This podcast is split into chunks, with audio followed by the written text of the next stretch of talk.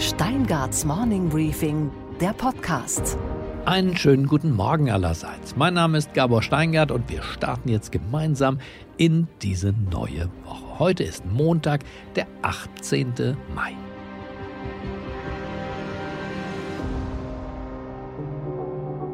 Wir haben alle ja mal klein angefangen, auch der Thomas Gottschalk. Ich habe ein Sprecherseminar besucht und habe bei Bayern 3 Stationsansagen gemacht, wie das hieß. Und die Ansage von Josef Ottmar Zöller seinerzeit war der damals äh, Chef von Bayern 3. Moderieren, aber nicht plaudern.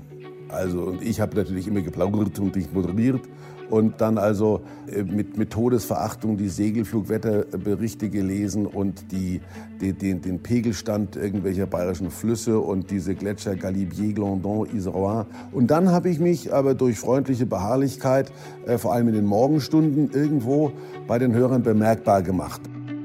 Bemerkbar gemacht hat er sich dann, aber nicht durch Gags, durch Humor. Er war nicht witzig, sondern charmant. Thomas Gottschalk stieg schnell vom Radiomoderator zum Fernsehstar auf. Seine Spezialität war das, was man im Grunde ja gar nicht lernen kann. Situationskomik. Seine Meisterdisziplin respektvolle Respektlosigkeit. Wie hier im Gespräch mit Inge Meissel. Ich glaube, bei Ihnen ist bis auf die Zähne noch alles echt, oder? Soll ich sie rausnehmen? Nein! Wenn ihr ja sagt, ich Nein, nein, nein, nein, nein, nein, aber die einen, die einen sagen also, an der Nase machen wir ein bisschen was anderes. Die anderen sagen, ja, Busen kann man ein bisschen gestalten. Sie sind, Den habe ich noch. ja eben, aber so, so wie der liebe Gott ihn gegeben hat, so sind So Sie. habe ich ihn noch. Wunderbar. Soll ich mich ausziehen? Nein, nein, nein, nein, nein, nein. Er hatte die ganz Großen der Welt bei sich auf dem Sofa. Unser Wohnzimmer zu Hause erstrahlte, als sei ein Raumschiff aus Hollywood gelandet. Er, der Gottschalk, brachte Musiker bei uns vorbei, die waren irgendwo hinten im Pop-Himmel geboren. Sowas hatte ich bei Dieter Thomas Heck und Ilja Richter jedenfalls noch nie gesehen oder gehört. Und wir freuen uns, dass er heute zu uns gekommen ist. Hier ist der König der Popmusik. Hier ist the King of Pop. Hier ist Michael Jackson.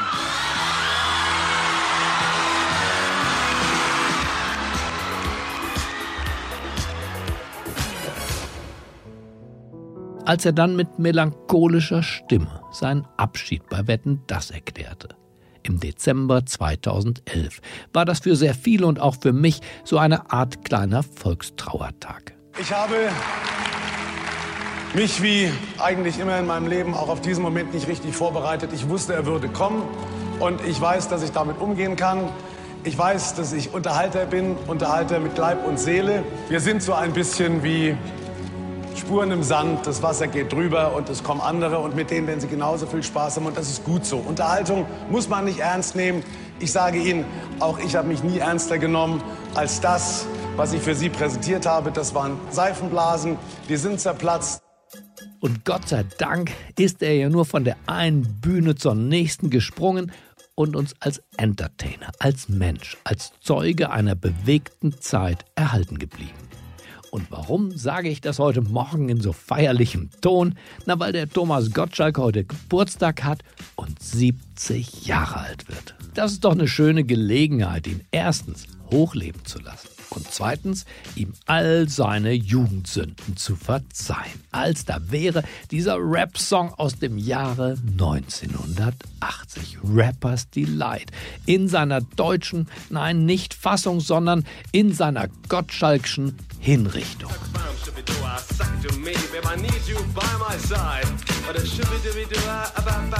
ist Musik der neuen Zeit. Kein Honky-Tonk, kein Geigensound, ein Knaller muss es sein. Und bei gutem Rock, bei Rock'n'Roll, da passt auch Maffei rein. Aber schwamm drüber, dass die Großen auch mal klein waren. Das macht sie doch nur noch größer. Herzlichen Glückwunsch, Thomas Gottschalk.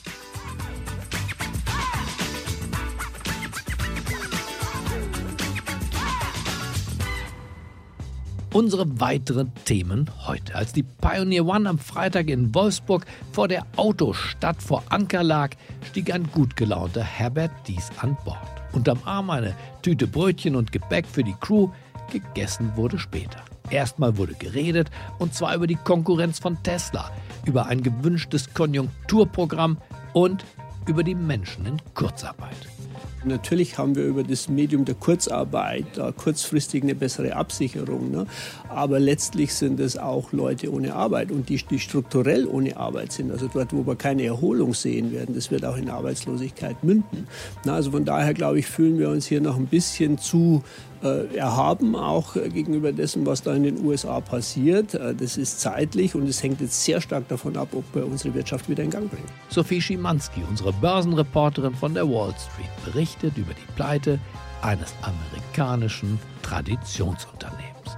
Und wir wundern uns über eine Leuchtrakete der Grünen, die so gar nicht zünden will. Wir sprechen über die AfD, die deutliche Spaltungstendenzen aufweist und eine Band macht uns heute Morgen Hoffnung. Hoffnung, dass sie fast 60 Jahre nach ihrer Gründung doch noch einmal zusammenfindet.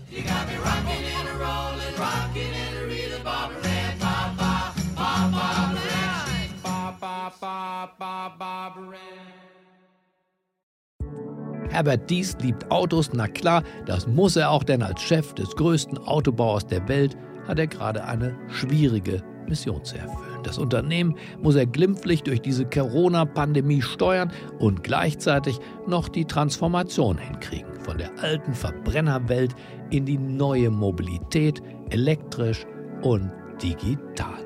Dies ist Vorstandsvorsitzender von VW, fast 11 Millionen Fahrzeuge. Hat seinen Konzern im letzten Jahr verkauft.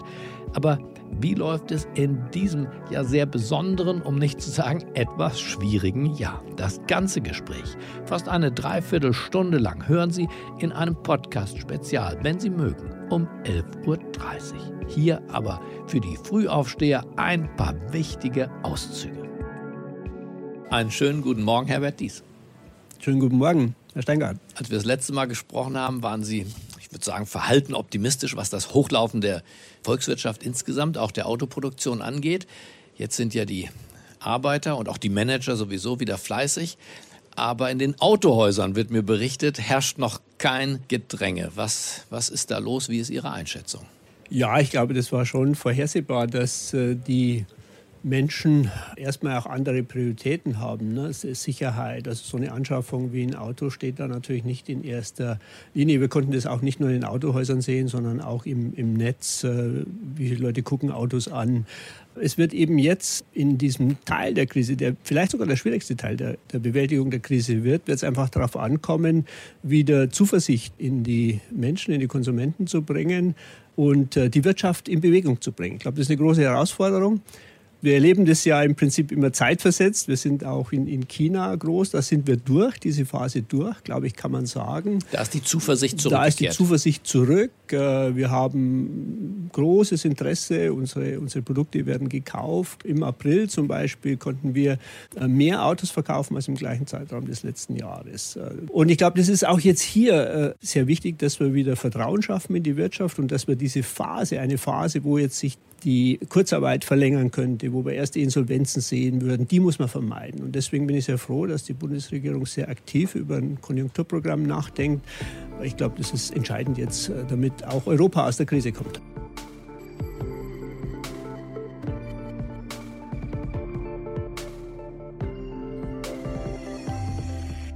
Ja nicht nur ein Autoherstellerland, wir sind auch ein Autozuliefererland. Die Zulieferer klagen, dass der Vorstand von Volkswagen Zahlungsziele gestreckt hat. Nicht für alle, aber doch für viele, für große Player um drei Monate. Das lässt die Liquiditätsreserven dort dahinschmelzen. Die Frage, ja, dies muss das sein? Und lösen Sie damit nicht das aus, was Sie eigentlich verhindern wollen? Äh, ja, nämlich eine da, depressive da, Stimmung da in großen tun Sie Teilen. Uns, nee, da tun Sie uns unrecht. Wir haben zum Beispiel für unsere Händler Finanzierungsprogramme, Liquiditätshilfe Hilfen äh, freigegeben. Wir kümmern uns um äh, Zulieferer, die in, äh, in schwierige Situationen kommen, sehr dediziert, sehr detailliert, weil wir natürlich auch ein großes Interesse haben, dass unser Zulieferernetzwerk intakt bleibt. Wir hängen ja im Prinzip von jedem einzelnen Teil, von jedem einzelnen Zulieferer ab. Also das Letzte, was wir wollen, im Prinzip Risiken jetzt zusätzlich zu den Zulieferern äh, verschieben. Aber natürlich, natürlich müssen wir auch, ähm, Liquidität ist auch für uns momentan das wichtigste Kriterium. Wir wissen nicht, wann wirklich der Markt zurückkommt. Und jedes Unternehmen hat Limits in den Liquiditätsreserven. Das heißt, auch wir haben viele unserer Ausgaben verschoben, verzögert, reduziert. Nur so haben wir eine Chance, die, die Krise auch unbeschädigt zu überstehen. Also kein generelles Aufheben dieses äh, drei Monats Zahlungsziels? In Einzelfällen wird es sicherlich, der Einkauf ist sehr, sehr im sehr engen Kontakt mit den Lieferanten. Wir haben ja auch viele Lieferanten auch praktisch voll bis zur Kapazitätsgrenze genutzt. Wir haben China versorgt in dieser Zeit. Äh, wir hatten eine sehr schwierige Engpasssituation mit einigen Teilen aus Italien, die sich mittlerweile gelöst haben.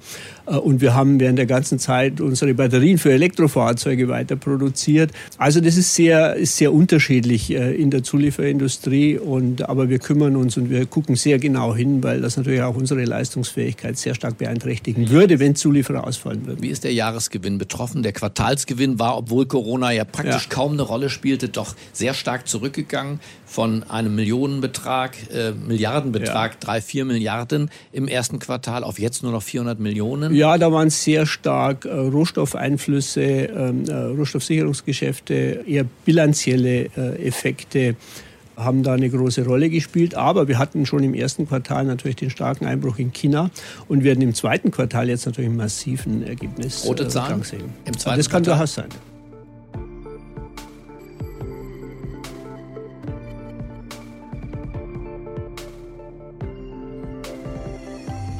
Sie haben ein großes Land, und zwar eigentlich das wirtschaftsstärkste Land der Welt, im Moment noch ausgelassen. Gott sei Dank für Volkswagen nicht so stark. Als wir beim letzten Mal sprachen, waren Sie optimistisch, den Break-Even dort zu erreichen. Herr Dies, ist das noch denkbar angesichts nee, das, dessen, was sich dort abspielt? Nein, das, das müssen wir vertagen. Den Break-Even, den haben wir auch schon abgemeldet. Dennoch macht unsere Mannschaft vor Ort äh, dort ähm, das Beste aus der Krise. Wir, wir haben auch Marktanteile in den letzten, äh, sogar in den letzten Wochen gewonnen, auf deutlich niedrigerem Niveau. Und äh, man muss jetzt auch sehen, natürlich, wie schnell kommen die USA aus der Krise. Aber dort wird auch politisch sehr viel getan, um die Wirtschaft wieder in Schwung zu bringen. Gleichzeitig ist das Sozialsystem nicht so nachhaltig ja, wie hier. 36 ja. Millionen Arbeitslose, Stand heute Morgen. Und das ja, sind VW-Käufer potenzielle. Ja, das ist richtig. Nur da dürfen wir uns auch nicht... Ähm, ja, ich sage mal, durch, durch Definitionsfragen und, und zu sicher fühlen über unsere Sozialsysteme. Natürlich haben wir über das Medium der Kurzarbeit ja. da kurzfristig eine bessere Absicherung. Ne? Aber letztlich sind es auch Leute ohne Arbeit und die, die strukturell ohne Arbeit sind. Also dort, wo wir keine Erholung sehen werden, das wird auch in Arbeitslosigkeit münden. Na, also von daher, glaube ich, fühlen wir uns hier noch ein bisschen zu mhm. äh, erhaben, auch äh, gegenüber dessen, was da in den USA passiert. Äh, das ist zeitlich und es hängt jetzt sehr stark davon ab, ob wir unsere Wirtschaft wieder in Gang bringen.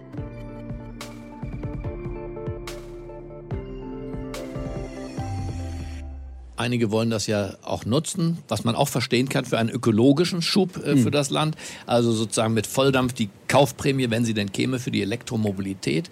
Nun klingt das besser, als es wahrscheinlich sich übersetzen lässt. In Wirklichkeit, Sie verkaufen derzeit weniger als ein Prozent Ihres Gesamtjahresabsatzes an wirklichen Elektrofahrzeugen. Nee, das stimmt nicht. Wir haben, äh, also wenn man den Markt äh, anguckt, hat sich der Absatz von Elektrofahrzeugen jetzt in den auch Corona-Monaten der Marktanteil mehr als verdoppelt. Ne? Wir sind jetzt bei etwa äh, knapp 4% Marktanteil steigend. Wir sind weiterhin zuversichtlich, dass wir bis zum Jahresende eher bei 5 oder 6% Marktanteil für Elektrofahrzeuge sein werden. Aber wir sprechen doch über 100.000 ungefähr die Sie im vergangenen Jahr verkauft haben. Im vergangenen Jahr, ja. Aber Bei wir 10, 11 Millionen insgesamt. Aber natürlich. Das sind weniger als ein Prozent der dies. Im, im das Verga Jahr 2020 im, kennen Sie noch nicht. Im vergangenen Jahr, aber wir kennen die ersten Monate und das sage ich trotz Corona, ja. hat sich der Gesamtabsatz von Elektrofahrzeugen na, über alle, auch unsere Wettbewerber, verdoppelt in den ersten Monaten. Sehr positives Zeichen. Äh, das bedeutet, es wird auch diese ökologische Wende im Straßenverkehr mhm. wird auch gelingen, trotz Corona. Also das heißt, mit wie vielen Elektrofahrzeugen rechnen Sie? Ja, ich möchte jetzt keine, keine äh, endgültige Zahl, Zahl, absolute Zahl abgeben, weil es wird natürlich abhängig vom Gesamtmarkt, auch von der Versorgungssituation mit Batteriezellen. Aber ich darf berichten, freue mich zu berichten, dass ein Großteil unserer Elektrofahrzeuge, die wir verfügbar haben, weit in die äh, zweite Jahreshälfte hinein, auch ins dritte Quartal ausverkauft sind, auch die Plug-in-Hybride.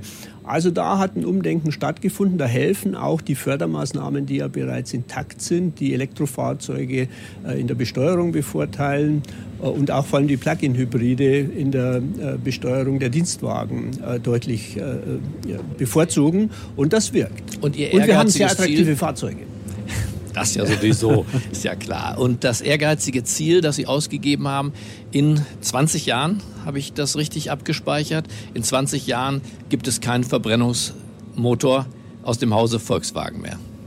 Ja, das wird man sicherlich regional äh, äh sehen müssen. Ich glaube, für 20 Jahre kann man auch keine Technologieabschätzung machen. Ne? Da kann man Aber sicherlich das war überlegen. Ziel, das, das habe ich mir Nein, wir, werden, wir wollen bis 2050 CO2-frei sein. Ne? Ja. Und wir sehen jetzt im, im Nahbereich in den nächsten hm. zehn Jahren, und zehn ja. Jahre sind schon viel, ähm, da wollen wir etwa 40 Prozent Absatz mit Elektrofahrzeugen erreichen. Zunehmend wirklich auch in der Ökobilanz CO2-frei, also nachhaltig produziert, ohne CO2-Einsatz und den Rest kompensiert. Das trauen wir uns zu, diese 40 Prozent. Äh, und äh, in der nächsten Dekade muss man sicherlich auch noch mal offen halten, welche anderen Technologien werden das sein.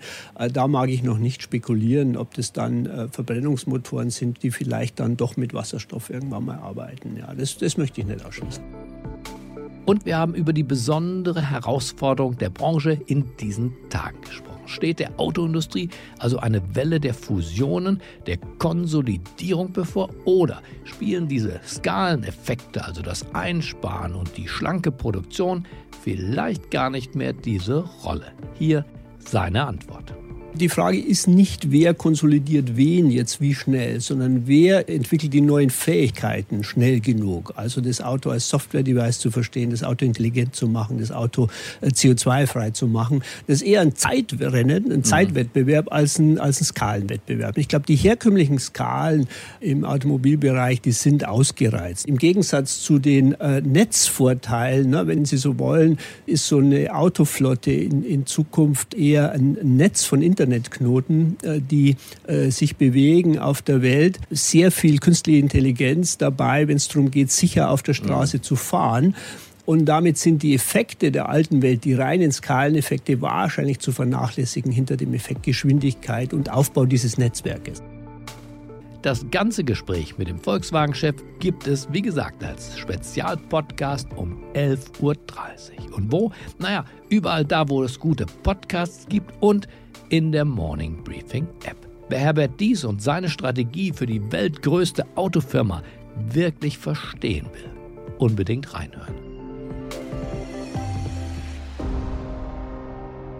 Die AfD steht unter Druck. Und diesmal drückt es nicht von außen, sondern von innen. Nach dem Parteiausschluss des rechtsextremen Brandenburger Fraktionschefs Andreas Kalbitz, sein Name, wird eine Spaltung sichtbar, die man vorher nur erahnen konnte. Viele haben ja gesagt am Ende des Wahlkampfes, sie hoffen, sie freuen sich schon drauf, wenn es vorbei ist. Gar nichts ist vorbei, jetzt geht's erst richtig los. Es geht erst richtig los. Fakt ist, Galbitz wurde mittels einer Kampfabstimmung im Parteivorstand mit knapper Mehrheit rausgeworfen. Der Vorwurf, er hätte seine Mitgliedschaft in der heimattreuen deutschen Jugend verschwiegen. Die HDJ, wie sich diese Truppe abkürzt, war ein Neonazi-Verein, der 1994 vom damaligen Innenminister Wolfgang Schäuble nach gründlicher Untersuchung verboten wurde. Strippenzieher des Rauschmisses aber ist nicht Wolfgang Schäuble, sondern der Bundessprecher der AfD, Jörg Meuthen. Der nämlich will den radikalen Flügel rund um Björn Höcke, zu dem eben auch Kalbitz gehört, stutzen. Der mächtigste Verbündete der Rechten wiederum hat sich auch zu Wort gemeldet, Alexander Gauland. Er zeigte sich gestern in der ARD erzürnt. Und zwar Nicht über Kalbitz, sondern über den gemäßigten Meuthen, der den Rauswurf eingefädelt und dann auch durchgesetzt hat. Ich hatte es nicht für möglich gehalten, dass er einen solchen Beschlussvorschlag einbringt. Ähm, ich habe mit ihm vorher darüber gesprochen und äh, habe ihm deutlich gesagt, dass ich das sehr kritisch sehe und dass ich das niemals rechtlich für haltbar halte. Ähm, aber er hat es dann trotzdem gemacht. Meuthen wiederum ist nicht allein. Beatrix von Storch steht hinter ihm, was die Spaltung der AfD komplett macht. Wer Mitglied in einer militanten Neonazi-Organisation gewesen ist, kann nicht Mitglied der AfD sein. Das ist nichts Neues. Wir haben auch in der Vergangenheit so entschieden. Da kann der Bundesvorstand keine Ausnahme machen. Fazit. Diese interne Auseinandersetzung schadet der AfD mehr als alle Beschimpfungen ihrer Gegner. Denn nun gibt es Kronzeugen, die belegen, dass Teile des Funktionärsapparates eine Alternative im Sinne haben. Aber eine Alternative eben nicht zu Merkel, sondern eine Alternative zur liberalen Demokratie. Und was war heute Nacht an der Wall Street los? Und damit schalten wir zu unserer Börsenreporterin, zu Sophie Schimanski nach New York. Einen wunderschönen guten Morgen, Sophie. Einen schönen guten Morgen, Gabor. Sophie, man kann schon sagen, dass da eine amerikanische Legende Insolvenz angemeldet hat. Die amerikanische Kaufhauskette, nämlich JC Penney, vor fast 120 Jahren gegründet und die Shops gehörten einfach zum amerikanischen Stadtbild dazu. Dem Unternehmen ging es ja schon vor der Corona-Krise nicht ganz gut. Aber Sophie, wie geht's jetzt weiter? Ja, sie wollen das verbleibende Unternehmen jetzt umstrukturieren und zwei neue Unternehmen gründen. Ein Einzelhandelsteil verbleibt, der heißt dann JCP. Und die andere Hälfte wird ein Real Estate Investment Trust werden, also ein öffentlich gelistetes Unternehmen, das auch eine Kapitalanlage ist, in die Anleger eben dann investieren können. Sie bildet sich aus den vermieteten Geschäften und sammelt Miete ein. Und JCPenney hat jetzt bis zum 15. Juli Zeit, um einen Geschäftsplan aufzustellen und bestimmte Meilensteine zu erreichen. Ansonsten muss eben verkauft werden und dann ist es wirklich vorbei. Der Umsatz von JCPenney ist seit 2016 schon stetig gesunken. Sie waren also ganz klar vor der Pandemie schon angeschlagen, weil sie mit dem Onlinehandel nicht mithalten konnten. Inzwischen sind sie bereits so sehr geschrumpft, dass sie nur noch ein Viertel der Verkaufsfläche haben, die sie in 2001 hatten. Also daran sieht man ja ganz klar, den Trend gab es eben vorher schon. Die Pandemie war der letzte Durchstoß. Es hat ihnen einfach den Rest gegeben. Und genau dieses Thema, Sophie, die großen Probleme des Einzelhandels in den USA, die vertiefst du ja heute nochmal in der neuen Folge von deinem eigenen Podcast Wall Street Weekly, richtig? Genau, ich habe mir neben JCPenney auch andere Einzelhändler angeguckt und denen geht es eigentlich durch die Bank weg gleich. Viele haben den Anschluss verpasst. An den Onlinehandel kann man sich schwer vorstellen, aber sie leben nach wie vor vom Kundenkontakt und das ist natürlich jetzt gerade bei der Pandemie unmöglich geworden. Und ich habe mit dem Ex-Kanada-CEO von einer der größten US-amerikanischen Einzelhandelsketten gesprochen, mit dem Ex-CEO von Sears und damit eben auch einer der Konkurrenten von JCPenney. Und der hat mir gesagt, wo er das Problem sieht. Und das sind wir, die Konsumenten, die nicht mehr shoppen gehen können oder wollen. Während der Amazon-Gründer Jeff Bezos also immer reicher wird, liegen im ganzen Land leerstehende Malls. War auch vor der Pandemie schon so, aber wie gesagt, auch da der letzte Durchstoß natürlich. Und über die Malls erzählt uns ein Künstler, der in leere Malls einsteigt und gruselig schöne Fotos macht, die eben den Untergang des amerikanischen äh, Wahrzeichens der Mall festhalten. Also wer sich traut, Gabor, den nimmt der Fotograf mit in eine dieser Gespenstermalls. Und was, Gabor, geht eigentlich gar nicht? Dass die Grünen dachten, sie sind unsterblich und schon rutschen sie in den aktuellen Umfragen wieder hinter die notleidende SPD. Vielleicht hat das ja auch was damit zu tun, dass die Oppositionspartei in der Corona-Krise gar keine Opposition betrieben hat. Dazu kommt, dass die Parteispitze in Zeiten, naja, ich würde schon sagen, erhöhter Ernsthaftigkeit mit PR-Mätzchen auffällt, die vom Publikum als solche sofort durchschaut werden. So hat Robert Habeck nach dem Auffliegen der unsozialen und vor allem auch unhygienischen Zustände in der deutschen Fleischverarbeitung einen Tierschutz-Cent vorgeschlagen. Na sowas. Selbst wer sich nur aus den Augenwinkeln mit der Funktionsweise unseres Wirtschaftssystems befasst hat, der weiß doch, dieses Geld wird auf gar keinen Fall dort landen, wo es landen sollte, bei den Tieren. Das Fleisch, ja, das wird teurer, ohne dass die Bedingungen, und zwar die sozialen der Beschäftigten und die hygienischen der Tiere, verbessert werden. Im Zweifel erhöht der Tierschutzcent lediglich die Profitrate der Schlachthofbetreiber. Der Vorschlag von Robert Habeck ist nicht schlimm, vielleicht nur ein bisschen naiv. Okay, Gabor, und was hat dich heute Morgen wirklich überrascht?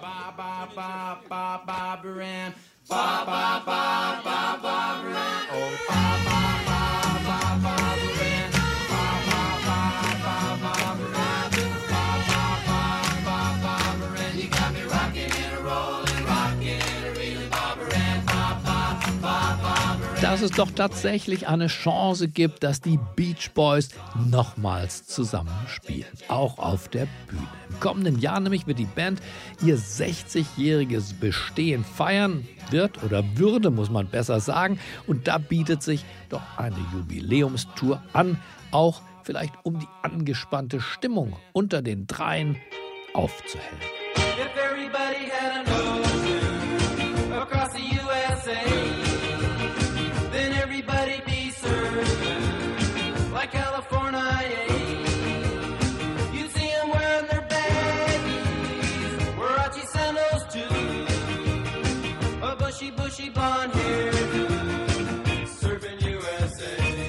Zwei der drei noch lebenden Beach Boys haben jetzt schon öffentlich signalisiert, dass nichts gegen eine Wiedervereinigung spricht. Es steht allerdings noch die Antwort des vielleicht wichtigsten Bandmitglieds aus. Die kreative Schaltzentrale Brian Wilson schweigt. Noch. Oder er spricht, aber dann bevorzugt mit seinem Psychiater. Wollen wir hoffen, dass Brian Wilson bald wieder festen Boden unter die Füße bekommt? Und vielleicht spürt er ja, was seine Fans auch spüren, dieses besondere Kribbeln.